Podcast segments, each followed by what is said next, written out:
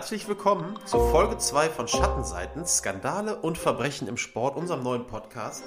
Das ist jetzt gerade Intro Nummer 3 und mein Co-Host Benny Strucker und ich, Daniel Becker, haben uns gerade schon ein bisschen kaputt gelacht, weil ähm, wir kurz überlegt hatten, ob wir heute den Skandal um Bill Clinton und Monika Lewinsky behandeln. Aber nein, unser Thema ist auch heute wieder Sport. Aber erstmal, Benny, begrüße ich dich. Wir sind wieder mit Sky verbunden. Wie geht's dir? Hallo, gut geht's mir soweit. Vielen Dank.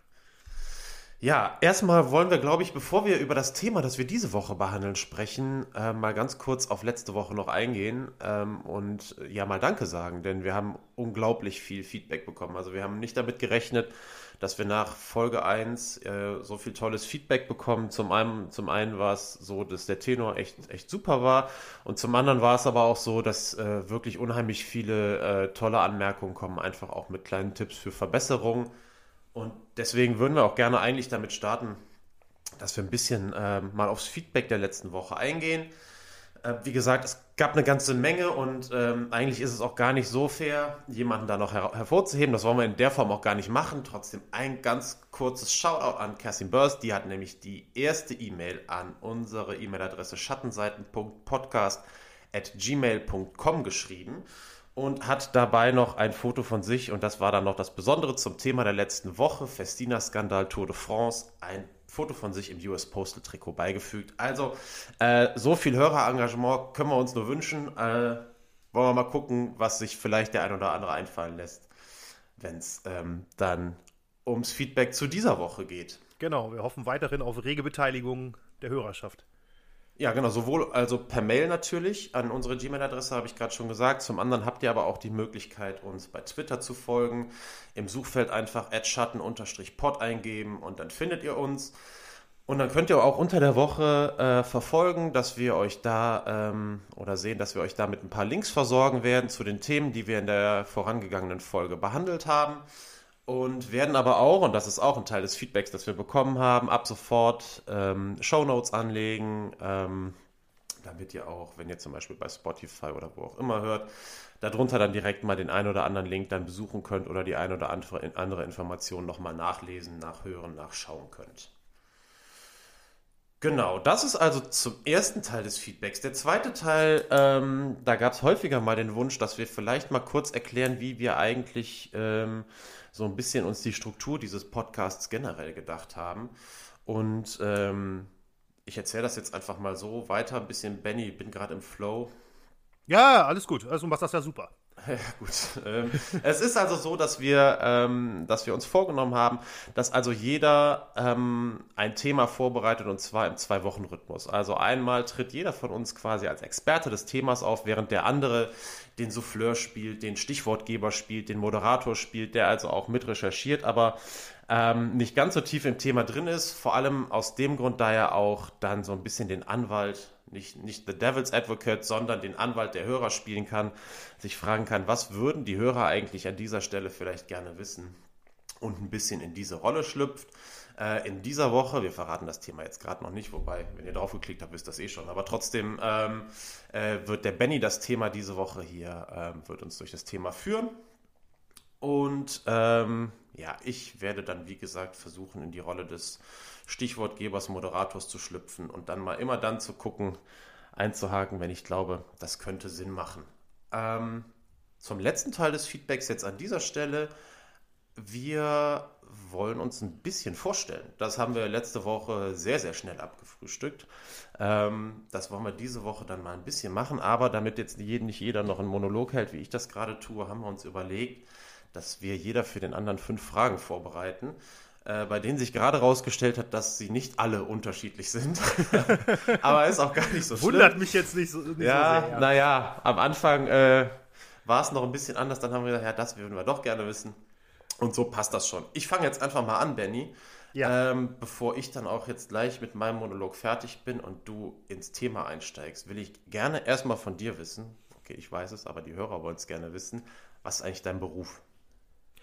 Äh, ja, ich bin ähm, freier Journalist, unter anderem ähm, für die Tageszeitung hier in Solingen, ähm, aber auch noch fürs Boxsport-Magazin, bei dem ich äh, mehrere Jahre festangestellt war und äh, mache ansonsten auch noch ein bisschen Presse- und Öffentlichkeitsarbeit für für diverse ähm, Bereiche, im, im, Sportbereich im Prinzip, ja. Nächste Frage, Benny. Was sind deine drei Lieblingssportarten? Das ist relativ einfach zu beantworten für mich, muss ich sagen. Also da ähm, würde ich sogar in der Reihenfolge sagen, Boxen, dann MotoGP, also Motorrad-WM und danach Radsport. Deine drei Top-Podcasts. Ähm, okay, ich muss gestehen, ich bin beim, beim Podcast hören ähm, relativ eingleisig unterwegs und ähm, kann da nur Box-Podcasts nennen tatsächlich. Ähm, das ist einmal der Podcast, äh, Podcast Three Knockdown Rule äh, von Steve Kim und Mario Lopez. Dann ähm, Five Life Boxing von der BBC mit äh, Mike Costello und Steve Bunce. Und dann würde ich noch sagen, der Showtime Boxing Podcast mit Eric Raskin und Kieran Mulvaney. Also du merkst schon, das ist jetzt, äh, ja, alles einem Thema zugeordnet. Ja, kann ich leider keinen, zu keinem der Podcasts einen Kommentar abgeben. Ist aber auch nicht so schlimm. Ja. Äh, du bist ja schließlich der große Boxexperte. Würde uns bestimmt auch noch begleiten übrigens während dieses Podcasts. Das Mit Sicherheit, ja. Wer weiß, was da noch kommt. Äh, Benny, ein Skandal oder ein Verbrechen aus dem Bereich Sport? Also nicht Monika Lewinsky und Bill Gates. Äh, Bill Gates.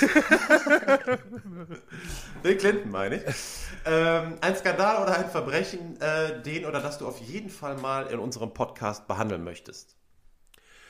Ähm, dann würde ich sagen, das ist jetzt sicherlich eine Geschichte, die jetzt nicht so bekannt ist, außer vielleicht äh, dem einen oder anderen Boxfan, der vielleicht zufällig dabei ist. Ähm, würde ich sagen, der Tod von Arturo Gatti, der äh, 2009 in, in, Brasilien auf eigentlich bis heute ungeklärte Weise ums Leben kam, wurde erst als äh, Selbstmord deklariert, aber ähm, seine damalige Frau äh, ist ja für viele immer noch in Mordverdacht, auch wenn es nie eine Anklage gegeben hat. Und das ist ein ziemliches Rätsel und er war ein ziemlicher Star in, in der Szene. Und das ist ein Thema, was ich, was ich unheimlich gerne mal besprechen würde in den nächsten Monaten.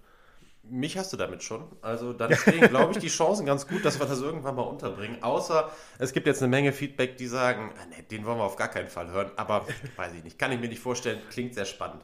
Letzte ja. Frage, Benny. Ähm, eine zweigeteilte Frage. Der für dich größte Sportler der Geschichte und die für dich größte Sportlerin der Geschichte. Ähm, okay, der für mich größte Sportler der Geschichte ja, ist jetzt nicht die größte Überraschung. Ich sage Mohammed Ali. Ähm, ich würde sagen, gefolgt von Michael Jordan, wenn ich das noch eben sagen darf. Und die größte Sportlerin der Geschichte. Ähm, ich glaube, ich sage Steffi Graf. Wahnsinn, das wäre auch. Ich weiß, dass ich die Frage nicht kriege. Das wäre auch meine Antwort gewesen. Steffi Graf, nicht Mohamed Ali, bei mir wäre es Michael Jordan auf 1 gewesen, aber Steffi Graf als größte Sportlerin der Geschichte. Wahnsinn, sind wir uns einig, finde ich cool. Ja, sehr gut. Dann wären die fünf Fragen an dich damit erstmal abgefrühstückt.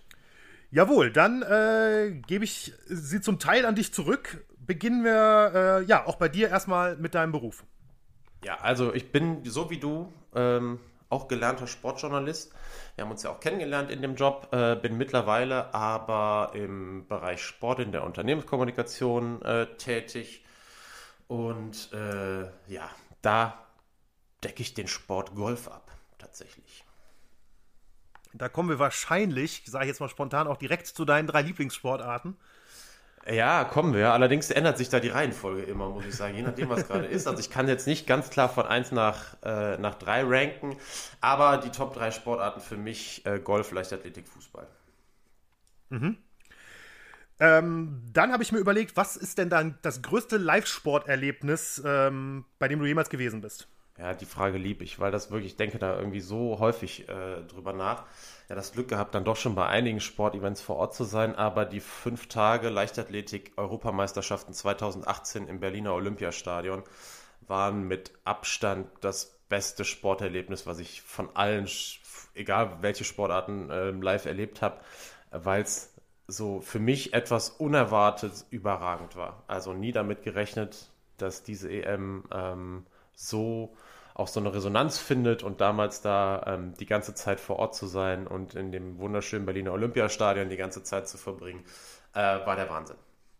Mhm, okay. Ähm, dann äh, drei Sportler, die du bewunderst. Uh. Er, wer mir sofort einfällt, Dirk Nowitzki. Ich liebe Dirk Nowitzki. Ähm, puh, das ist gar nicht so einfach, die ich bewundere. Ähm, boah, Benny, bevor die Pause zu lang wird, sage ich Dirk Nowitzki, gefolgt von Dirk Nowitzki und auf Platz 3 Nowitzki. Okay, okay. Ähm, ja, und auch dann bitte noch deine drei Top-Podcasts, äh, wo ich mal davon ausgehe, dass da ein bisschen mehr Vielfalt drin ist als bei mir. Ja gut, natürlich ist bei mir äh, auch Boxen dabei. Benny kannst du oh. dir ja vorstellen, äh, vorstellen. Nachschlag der, Bot, der, der Boxcast, so heißt es, hat nämlich auch den wunderbaren Chorus Benny Strucker. Ja. Ähm, natürlich deswegen auch überall auf allen Kanälen zu hören. Kleine, kleine total unauffällige Werbung eingeschoben für, für dich, Benny, oder für euch Dankeschön. Videos ja. zusammen. ähm, äh, und dazu kommt tatsächlich, was ich absolut liebe, äh, Football Bromance mit Patrick Gesume und äh, Björn Werner. Mhm. Und dann nehme ich im Moment, also ich höre schon relativ viele Podcasts, im Moment nehme ich mal noch mit dazu Fake Doctors, Real Friends. Das ist der Podcast mit Zach Braff und Donald Faison, die über ihre alte Zeit bei der Fernsehserie Scrubs reden. Klingt ein bisschen wahnsinnig, ist aber echt lustig. okay, okay. Ja, gut. Dann habe ich das beantwortet, Benny. Die mhm. Hörer kennen uns jetzt hoffentlich ein kleines bisschen besser und ähm, können jetzt aber wahrscheinlich kaum erwarten, äh, dass wir endlich mit unserem Thema starten. Und nach nachdem wir letztes Mal im Radsport waren, so viel verrate ich jetzt, bevor du übernimmst, geht es dieses Mal um paralympischen Basketball. Absolut korrekt, denn äh, ja, dieses Mal geht unsere kleine Zeitreise, sag ich mal, ähm, ins Jahr 2000 zurück zu den Paralympics in Sydney im Oktober 2000, die ja traditionell schon immer nach den, äh, nach den Sommerspielen, ähm, Olympischen Sommerspielen stattfinden. Und ähm, ja, da gab es beim Paralympischen Basketballturnier, allerdings jetzt nicht beim Rollstuhlbasketball, sondern ähm, bei dem Basketball-ID-Turnier, also ID steht in dem Fall für Intellectual Disabilities, also zum Beispiel Lernschwächen, ähm, geistige Behinderungen etc. Ähm, da hat die spanische Nationalmannschaft für einen unfassbaren Skandal gesorgt damals, denn äh, sie sind durch das Turnier durchmarschiert, haben so gut wie jedes Spiel absolut problemlos gewonnen, ungeschlagen natürlich.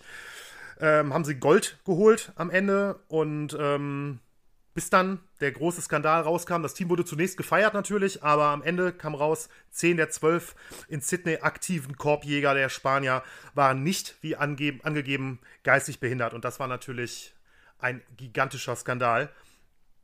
Hattest du Benny, ähm, hattest du den Skandal eigentlich noch so richtig auf dem Schirm? Ich habe mich jetzt auch ein bisschen damit beschäftigt und ich habe mich ehrlich gesagt gewundert, weil das so riesige Züge, das wirst du ja gleich noch erzählen, äh, so riesige Kreise gezogen hat, ähm, damals, auch bis dann halt viele Jahre später noch sich das hineingezogen hat. Hattest du das noch auf dem Schirm? Also, ich hatte, als wir da darüber gesprochen hatten, hatte ich es ganz dunkel irgendwo im Hinterkopf, aber jetzt nicht mehr, dass ich in irgendeiner Form was Genaues dazu sagen konnte. Ich hatte nur irgendwie so einen, einen Betrug im Hinterkopf mit, ähm, ja, ne, also geistig Behinderten, die eigentlich, die es eigentlich nicht waren, etc. Aber ähm, nee, nee, es ist jetzt kein, sicherlich kein Skandal, der jetzt ähm, regelmäßig in allen Top-Listen oder sowas auftaucht. Aber nichtsdestotrotz hat, also zumindest auf jeden Fall in Spanien und natürlich für den Behindertensport weltweit ne, ähm, bis heute noch Auswirkungen, muss man sagen. Ja, wie ist denn eigentlich damals dazu gekommen? Ich, das ist eigentlich der, ja, der spannende Teil oder der spannendste Teil bei dieser Geschichte, für die spannend eigentlich dann, dann eher das falsche Wort ist, sondern da, wo man sagen muss, okay, das ist, ja, da könnte man fast an jedem zweiten Satz ähm, auch wirklich die Moralkeule rausholen. Müssen wir vielleicht doch ein bisschen aufpassen, dass wir uns nicht nur bequem zurücksetzen und sagen, ja, das war, was die da alles falsch gemacht haben und so. Das müssen wir schon einordnen. Mhm. Aber wie ist das Ganze, äh, wie ist das Ganze aufgeflogen? Das ist eigentlich der Wahnsinnsteil.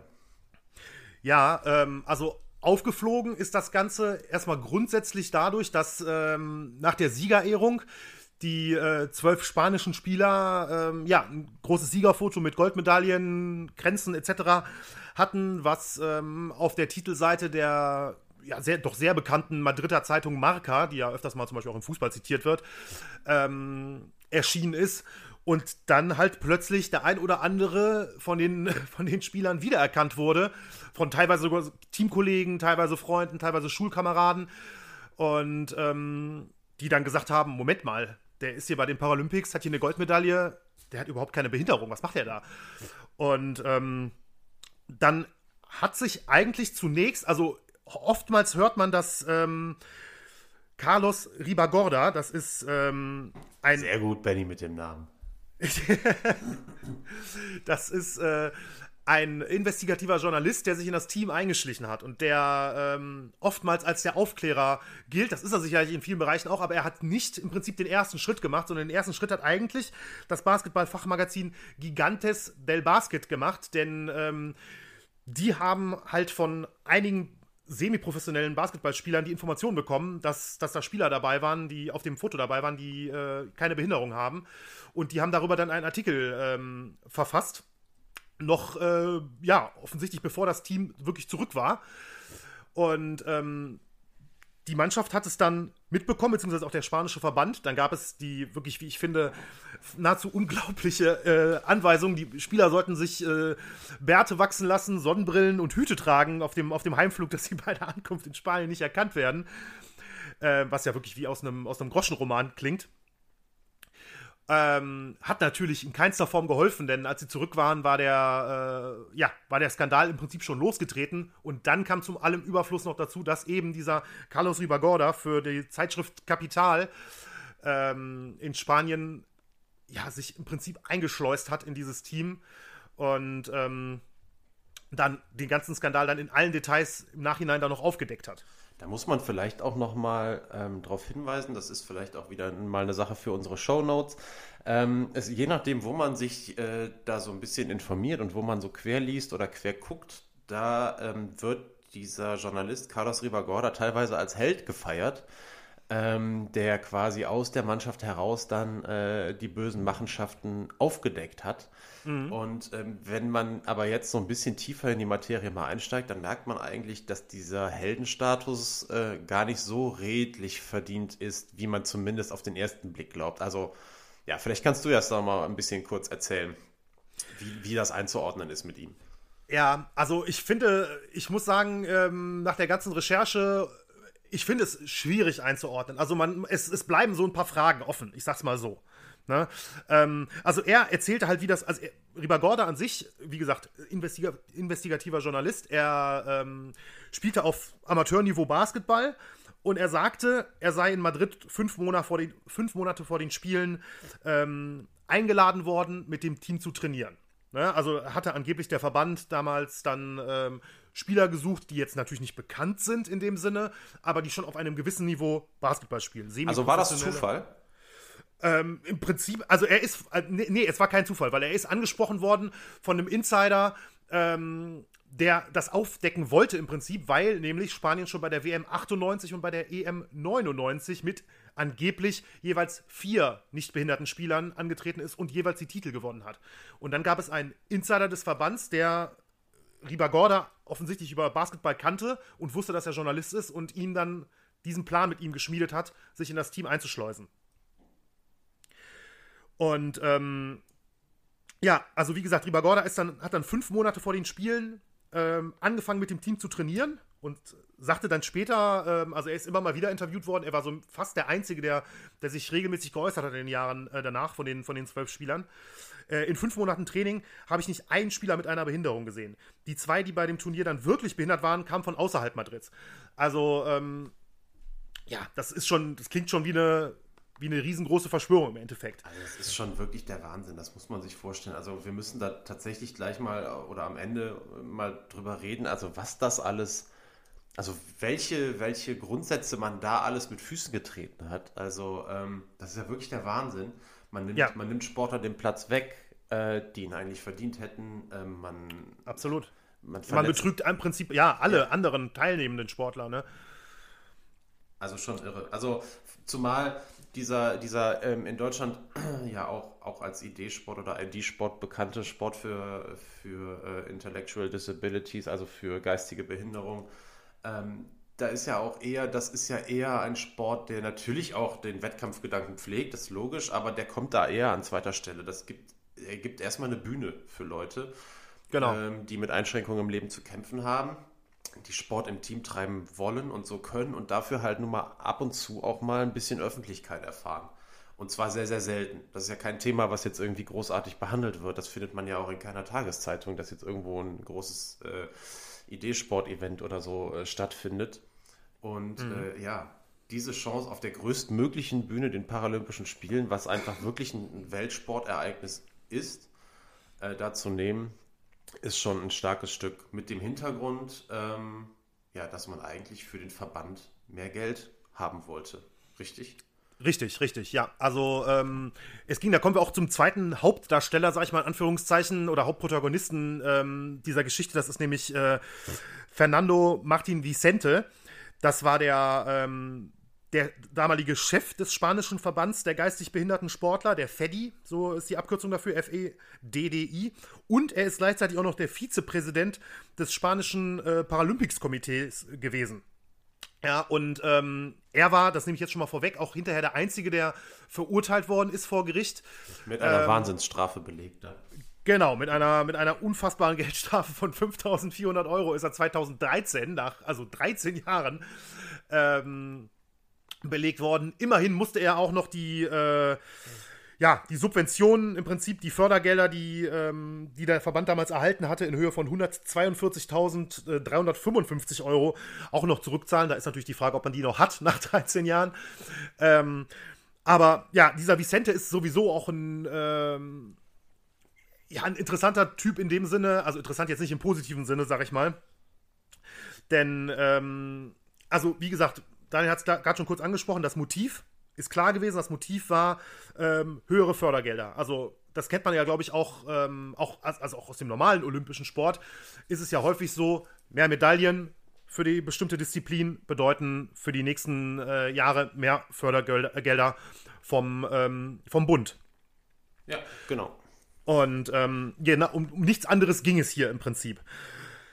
Da muss man allerdings noch dazu sagen, dass Vicente auch noch grundsätzlich, also da ist ihm jetzt nie was nachgewiesen worden und das möchte ich auch in keinster Form jetzt hier äh, vorwerfen, aber zumindest ein paar Fragen aufwerfen, denn ähm, er gründete halt 1975, gründete er einen, ähm, einen Verband in Spanien, für, ähm, den, die National Association of Special Sports, die ANDE, weil er selbst ähm, ein äh, behindertes Kind hatte und ähm, ja, dafür im Prinzip einen Sportverband gründen wollte, was ja erstmal eine tolle Sache ist in Spanien. Und äh, damit förderte er halt, hat viele Subventionen auch bekommen, hat den Sport, den Behindertensport sehr stark gefördert in den, in den ersten Jahren.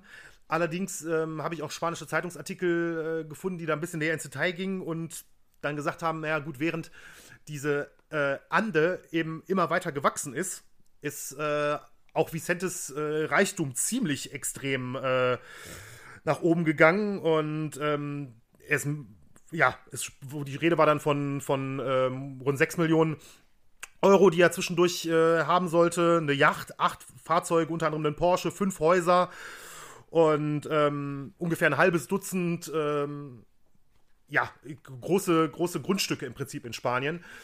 Und ähm, wie gesagt, ihm ist nie was nachgewiesen worden, aber das klingt ja zumindest schon mal ein bisschen verdächtig. Also es ist versucht worden, äh, ihm quasi äh, die Zusammenhänge oder Zusammenhänge herzustellen zwischen seiner Tätigkeit als, als Präsident dieses oder als Gründer dieses Verbandes und dem, dem steten Wachsen seines Reichtums. Äh, und das ist halt, also, äh, das ist halt missglückt sozusagen.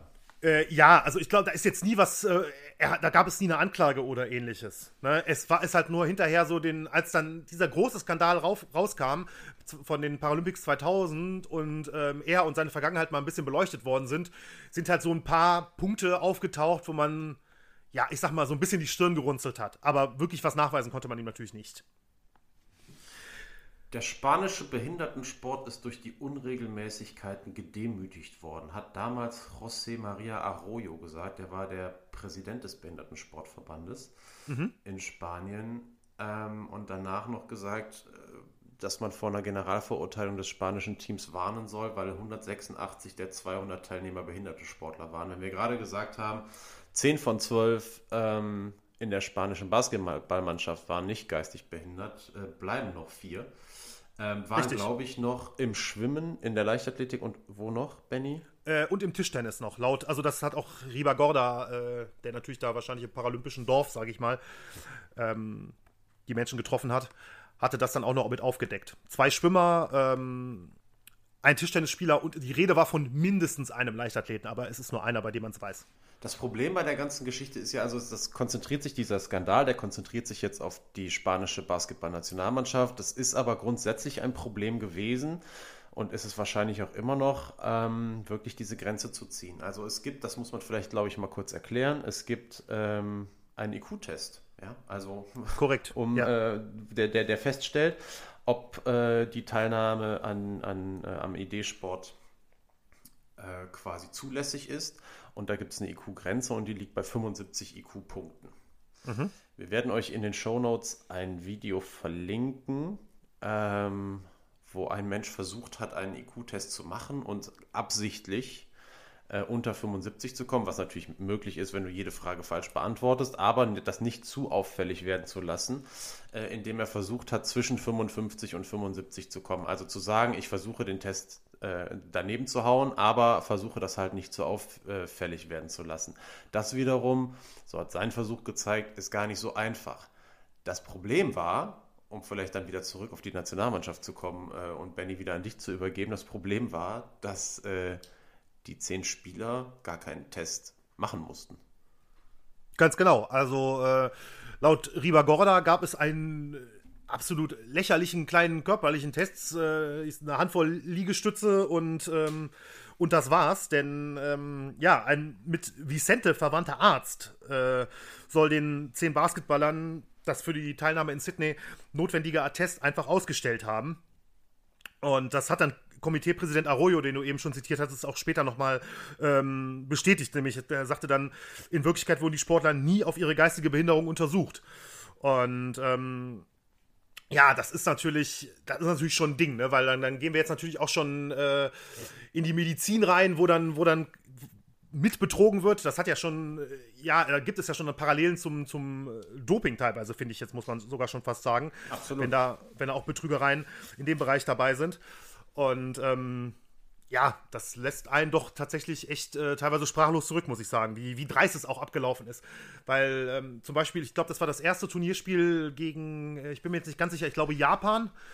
Da hatten, ähm, hatten die Spanier ähm, zur Halbzeit so deutlich geführt, dass, ähm, dass der Trainer ihm gesagt hatte, sie sollten ein bisschen vom Gas gehen, damit es Wahnsinn. nicht zu sehr auffällt. Ne? Das, was, weil das sonst einfach wirklich ein kompletter Abschuss geworden wäre. Und er sagte dann wohl, laut Riba Gorda, wohl mehr oder weniger wörtlich, ähm, lass, lass die Gegner mehr schießen und sowas. Ne? Also schießen im Sinne ist jetzt im, beim Basketball der Basketball Fachbegriff für den. Ja. Genau.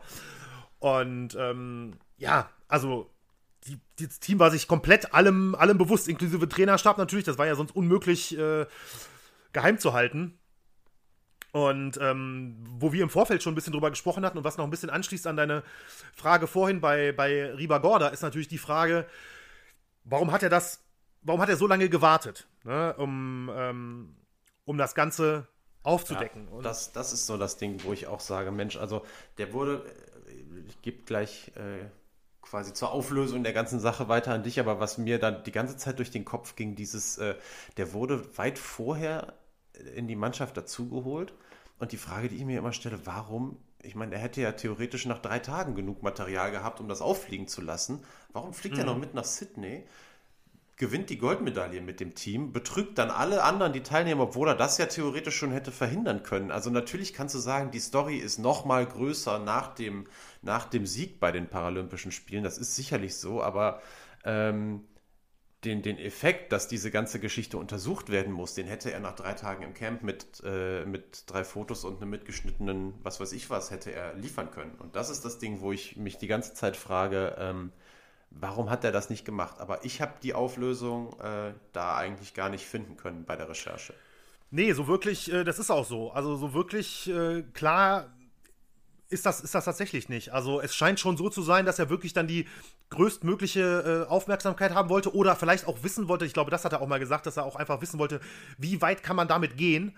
Ähm, ne, also ist es wirklich möglich, damit das ganze Turnier, also die Paralympics sind ja trotzdem ein riesen, riesen Event weltweit. Ähm, und im Nachhinein muss man ja sagen, okay, also ähm, er, er hatte dann, ich glaube 2013 im Interview gesagt, dass er froh ist, wie das alles abgelaufen ist, äh, denn dass er durch all diese Aufregungen äh, dafür auch mitgesorgt hätte, dass echte Kontrollen dabei herauskommen und damit sowas nie wieder passieren kann. Hat er ja auch, aber trotzdem waren die Auswirkungen insofern ja so stark nach, nach dem Turnier, mhm. dass für eine ganze Zeit lang ähm, ID-Sport aus dem paralympischen Programm verschwunden ist. Vielleicht wollen wir darauf mal kurz eingehen. Ja, können wir machen, klar. Und mal kurz erklären, wie das danach, was den gesamten Sport, und da, damit man wirklich sieht, was das für Kreise gezogen hat, dieser Skandal, ähm, dass ja der ID-Sport erstmal eine ganze Zeit von der Öffentlichkeit verschwunden ist. Richtig, richtig. Also ähm, ja, nach dem Skandal ist halt äh, vielen klar geworden, okay, wie oder beziehungsweise es haben sich viele gefragt, wie können wir das in Zukunft verhindern? Und es hat wirklich sehr lange gedauert, bis es, ähm, bis es da eine Entwicklung gab, denn äh, 2004 und 2008 bei den Paralympics war keinerlei ID-Sport äh, mit dabei. Erst 2012 wieder, also zwölf Jahre nach dem ursprünglichen Skandal. Und ähm, 2009 gab es, glaube ich, damals erstmals wieder internationalen ähm, ID-Sport auf, auf äh, Weltniveau. Ähm, das ist ein Punkt, von dem, unter dem äh, leiden teilweise die Sportler heute noch. Ne? Es gibt ähm, von 2016 beispielsweise einen, äh, eine Story in der, in der Süddeutschen Zeitung, die erzählt die Geschichte von Hartmut Freund, einem, einem sehr guten deutschen ähm, ID-Tischtennisspieler, ähm, die darüber erzählt, wie die er und seine, seine Kollegen noch 16 Jahre später, zum Zeitpunkt 2016, vor, ähm, das war vor den, also nach den Olympischen Spielen in Rio, aber vor den Paralympics in Rio, ähm, noch unter dem Skandal von 2000 zu leiden haben, den damals halt die Spanier verursacht haben. Denn ähm, es ist damals war der, war der Stand, äh, beziehungsweise, nee, ist immer noch der Klar, Tokio hat ja jetzt nicht stattgefunden. Ähm, Hätte übrigens, ganz kurzer, ganz kurzer Einwurf, wenn ihr das alle am Sonntag hört, äh, jetzt gerade wären planmäßig die ähm, Paralympics gestartet worden. Also am Richtig, Mittwoch. Ja. Wir nehmen am Donnerstag auf, am Mittwoch. Gestern wäre es losgegangen. Ähm, deswegen passt das Ganze auch zeitlich gerade ganz gut rein. Sorry, Benny. Ja, nee, kein Problem. Denn ähm, was man noch dazu sagen muss, also 2012 ist der ID-Sport zwar wieder paralympisch geworden, allerdings nur mit den äh, Sportarten Leichtathletik, Schwimmen und Tischtennis. Also Basketball ist zum Beispiel weiterhin nicht dabei. Da hat sich nichts geändert und um mal ein bisschen äh, einen Vergleich herzustellen, ähm, 2012 waren von den rund 4250 Athleten, die bei den äh, Paralympics angetreten sind, hatten nur 120 eine intellektuelle Beeinträchtigung. Also es waren nur 3% des Teilnehmerfeldes. Und ähm, selbst bei, ähm, bei Rio sind es zwar dann etwas mehr Teilnehmer geworden, 130, aber es ist bei diesen drei Sportarten ge geblieben. Ne? Also man merkt schon, das ist für Sportler mit intellektueller Beeinträchtigung ein so kleines Feld, um überhaupt bei den Paralympics starten zu können, mit, nur mit Tischtennis, Schwimmen und Leichtathletik.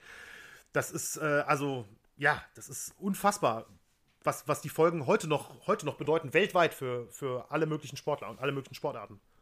Man muss vielleicht auch noch ganz kurz mal dazu sagen, also das war nicht der einzige Skandal, den es da 2000 gab bei den, äh, bei den Paralympics. Äh, sicherlich mit Abstand der größte und der mit den meisten Auswirkungen, aber es gab zum Beispiel, mhm. und das war, das glaube ich, muss man alles so ein bisschen im Kontext betrachten, das alles hat, ähm, hat so ein bisschen dazu geführt, dass, also ne, wenn man das sieht, die Paralympics im Fernsehen zum Beispiel schaut, dann hat man ja einen Gesamteindruck. Da siehst du nicht nur ähm, äh, Sportler mit geistiger Behinderung, sondern auch Sportler mit körperlichen Behinderungen. Und Richtig. das Ganze wird ja im quasi in der, in der Gesamtbewertung wird das ja in einen Topf geworfen, sage ich jetzt mal. Das kannst du ja auch gar nicht verhindern. Und was es da zum Beispiel auch noch gab, das ist wirklich nur eine kleine Randnote, aber, aber dennoch auch eine interessante Geschichte, war nämlich der kenianische Läufer Henry Van Joyke. Äh, also kenianische Läufer und Olympia, das passt ja grundsätzlich schon mal. Äh, bei ihm war es so, der hat, glaube ich, mit 21 Jahren ähm, sein Augenlicht verloren und ähm, war aber ein herausragender 5000 Meter Läufer und ist auch bei den Paralympics zu Gold gelaufen. Ähm, als Blinder hat er, wie das dann so ist in dieser Klasse, haben die ihre Guides quasi, ähm, die, die nicht blinden Guides an der, am Handgelenk und äh, sind durch ein, eine Schnur miteinander verbunden. Jetzt war es in dem Fall aber so, dass Van Joike äh, seinen, ähm, seinen Guide auf den letzten Metern ins Ziel geschleppt hat, weil der nicht mehr konnte. Der war fertig und der Van Joike, der war noch fit und hat dann gewonnen und hat dann durch dieses Malheur dann auch noch den Weltrekord nur ganz knapp verpasst, hatte aber später sich geholt. Aber äh, dadurch, dass der nachher so den ähm, seinen, äh, seinen Begleiter damit ins Ziel gezogen hat, war danach das Aufsehen sehr groß, dass alle gesagt haben, wie kann der den ins Ziel ziehen, wenn der nicht sehen kann? Also wenn man sich das Video anguckt und dann gab es eine Riesenuntersuchung und das war dann bei der Recherche, deswegen bin ich drauf gestoßen und dann ist dieser Exkurs auch gleich vorbei, war bei der Recherche nämlich so, dass ich einen Spiegelartikel gefunden habe, wo drin stand, dass Van Joike äh, die Goldmedaille aberkannt worden sei. Und dann habe ich okay, das ist irgendwie noch ein Skandal, müssen wir den noch mit reinbringen. Hat sich aber dann nachher als Ente herausgestellt tatsächlich, weil äh, es gab Untersuchungen, er musste Tests ablegen und durfte seine Goldmedaille aber völlig zurecht behalten und wird heute in Kenia als unglaublicher Held gefeiert.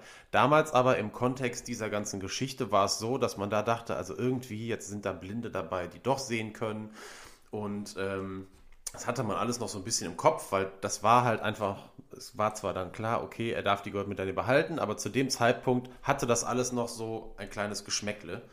Und ähm, deswegen standen die Paralympics da, glaube ich, nach, de, nach 2000 insgesamt vor einem relativ großen Glaubwürdigkeitsproblem, was, so meine These, dazu führte, dass so lange zum Beispiel äh, der Idee Sport da ausgesetzt wurde.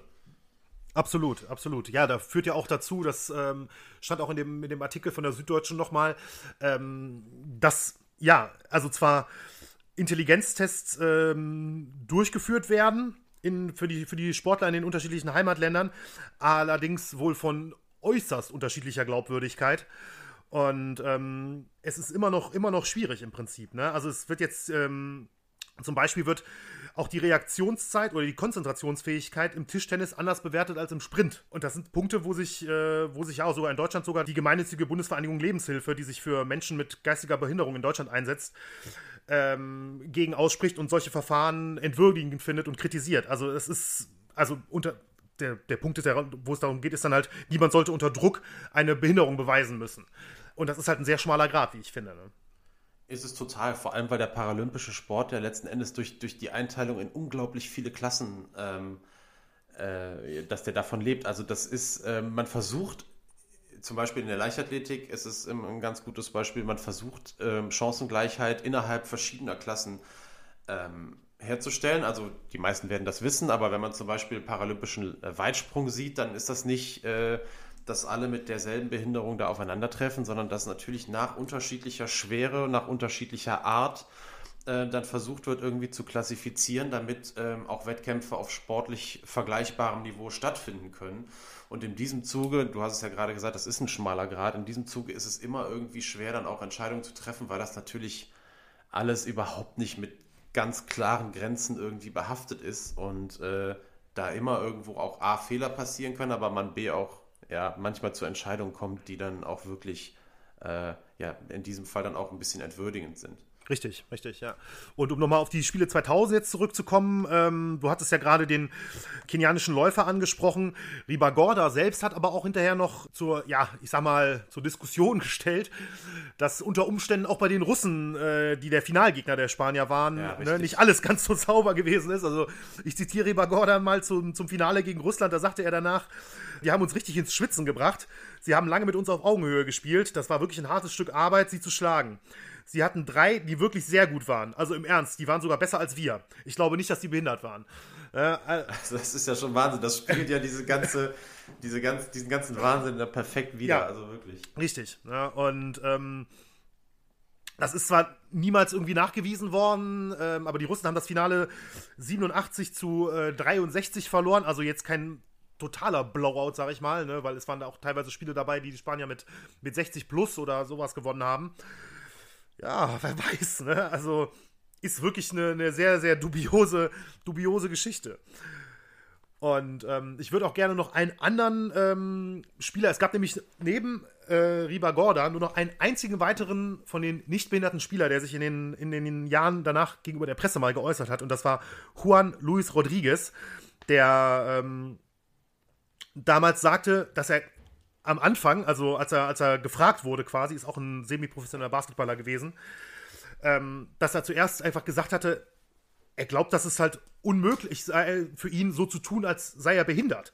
Ne? Aber dann sagte der Verband ihm halt, dass es kein Problem gibt, weil die Gesetzgebung zu diesen Themen so vieldeutig ist und, daher, und er daher noch nicht mal vorgeben müsste, etwas zu sein.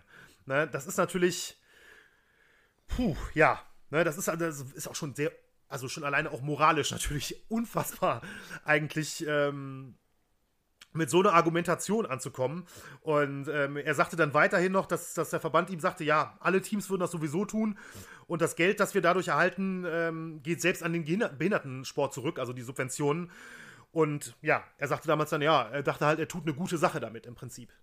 Die Argumentation kommt einem, wenn man, wenn man unsere Folge von letzter Woche nochmal hört, äh, die anderen tun das auch sowieso alle, die kommt einem dann doch ja, verdammt der, bekannt genau, vor. Genau, den Gedanken hatte ich mehrfach. Doping im Radsport. Ja.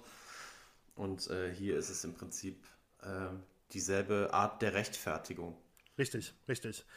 Ja, und ähm, in dem ganzen konfusen Konstrukt, wenn man so will, gibt es natürlich vor allem noch zwei Spieler, die ähm, wirklich mit einer Behinderung teilgenommen haben bei den Spielen 2020, äh, Entschuldigung, 2000 natürlich.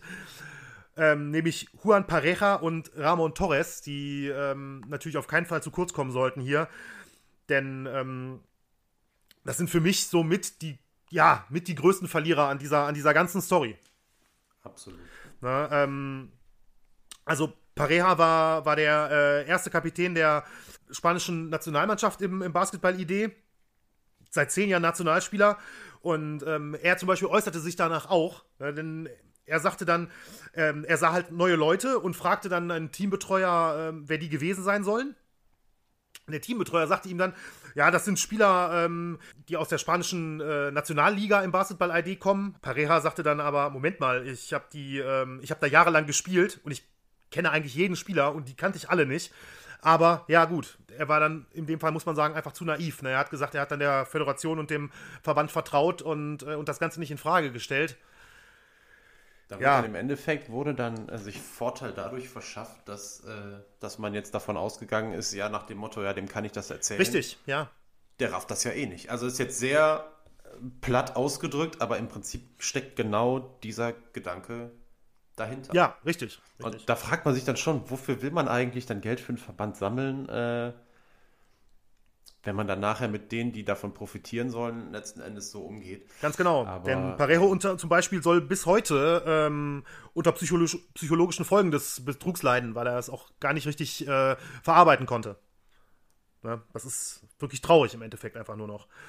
Und ähm, ja, der zweite ähm, Spieler, Ramon Torres, das ist auch jemand, der hat auch Jahre später noch, noch gesagt, ich war sauber, ich habe gewonnen. Er hat nicht wirklich verstanden, ähm, warum ihm die Goldmedaille weggenommen wurde.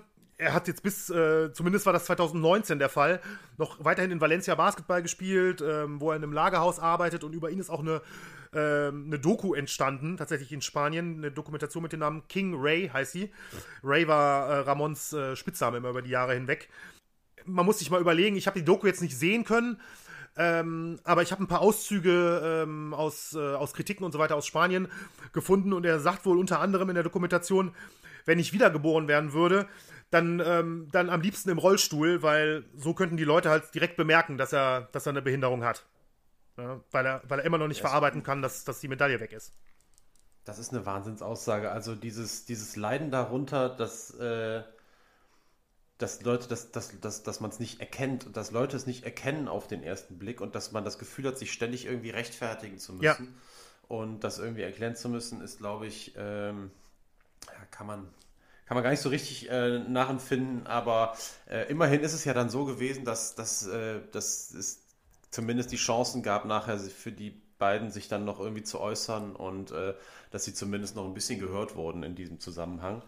Und genau das spielt aber dann trotzdem auch äh, diese, dieses, äh, ja, wie soll man sagen, das ja, diesen Wahnsinn. Zeigt halt einfach ja. nochmal diesen, ja, diese Ausmaße dieses, dieses ganzen, dieser ganzen Geschichte und die halt wirklich äh, vor allem äh, ja auf der moralischen Ebene so total verwerflich ist. Ja, absolut, absolut.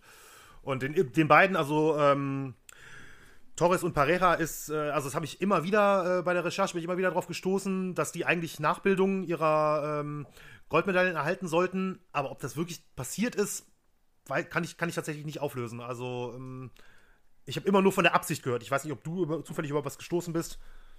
Also ich habe es zumindest jetzt, ich kann jetzt aber nicht mehr sagen, wo. Ich habe es zumindest so abgespeichert, dass sie sie bekommen okay. haben. Also irgendwo scheine ich das gelesen zu haben, weil das war jetzt so in meinem Kopf drin. Mhm. Aber ja, beschwören würde ich es nicht. Ähm, ich meine, äh, sie hätten sie bekommen. Okay, okay. Ja, Benny, dann haben wir eigentlich diesen, diesen Skandal, der ähm, ja, wahnsinnige Züge ähm, oder Kreise nach sich gezogen hat, jetzt soweit ähm, mal nochmal unseren Hörern und äh, ins, ins Gedächtnis gerufen. Mhm. Und wie auch, wenn ich das noch kurz dazwischen werfen kann, äh, wie schon letzte Woche, wo wir auch darüber natürlich über die Folgen und über ein Glaubwürdigkeitsproblem ähm, durch so etwas gesprochen haben, trifft das hier einfach nur ganz genauso zu. Ne? Also ähm, die, die Sportler heute ähm, haben genauso mit so einer Glaubwürdigkeit zu kämpfen, wie sicherlich da, äh, viele Radsportler in der, in der ähm, ja, in der weltweiten Sicht, was Doping angeht, jetzt in dem Fall dann, was, was ähm, den Betrug mit, der, mit einer nicht vorhandenen Behinderung angeht. Und ähm, die wirklichen, ehrlichen Sportler, ja, dürfen teilweise nicht mal bei den, bei den Paralympics teilnehmen, weil ihre Disziplinen äh, nicht mehr da sind im Prinzip dadurch. Ne? Also das ist wirklich, ja, das sind so Skandale, die, die so große Kreise ziehen dann in der, ähm, in der jeweiligen, in dem jeweiligen Sportbereich, in der jeweiligen Sportwelt. Das ist schon echt traurig, muss ich sagen. Traurig ist, glaube ich, das Wort, das die Geschichte jetzt wirklich am, äh, am besten beschreibt. Also das muss ich auch sagen, jetzt auch nachdem du das alles nochmal so dargelegt hast, äh, auch nochmal mehr im Detail, ähm, kann man das, äh, kann man das äh, nur als Fazit darunter ziehen. Und ähm, für uns jetzt, glaube ich, an der Stelle auch mal so beschließen, äh, bevor wir in der nächsten Woche, dieses Mal wissen wir schon, was wir machen. Ja, wir können, wir können anteasern. Wir können an, wollen wir denn auch anteasern? Ja, ich finde schon, wir sollten anteasern. Okay. Ähm, es geht. Ich hoffe, wir sorgen nicht für schlaflose Nächte, dafür dann bei dem einen oder anderen äh, Hörer, der sich schon so sehr freut wie auf Weihnachten. Aber also ich sage ich sag jetzt mal so, ich glaube, mit diesen beiden, mit diesen beiden Schlagworten ähm, verraten wir das Thema, ohne es wirklich zu nennen. Ich sage Kokain und ich sage Fußballtrainer. Und damit äh, könnten, wir, könnten wir vielleicht das als Abschluss äh, unter diese Folge setzen. Den Teaser für nächste Woche ähm, äh, tauchen wir dann halt in eine neue Sportart. In unserem Podcast äh, Schattenseiten, Skandale und Verbrechen des Sports ein. Benny, danke, dass du das Thema äh, so cool dargelegt hast. Hat sehr viel Spaß gemacht und ich freue mich auf die nächste Woche. Ich freue mich auch. Vielen Dank und ähm, natürlich allen Zuhörern auch vielen Dank fürs Zuhören und bis nächste und Woche. Und Feedback schicken. Danke. Tschüss.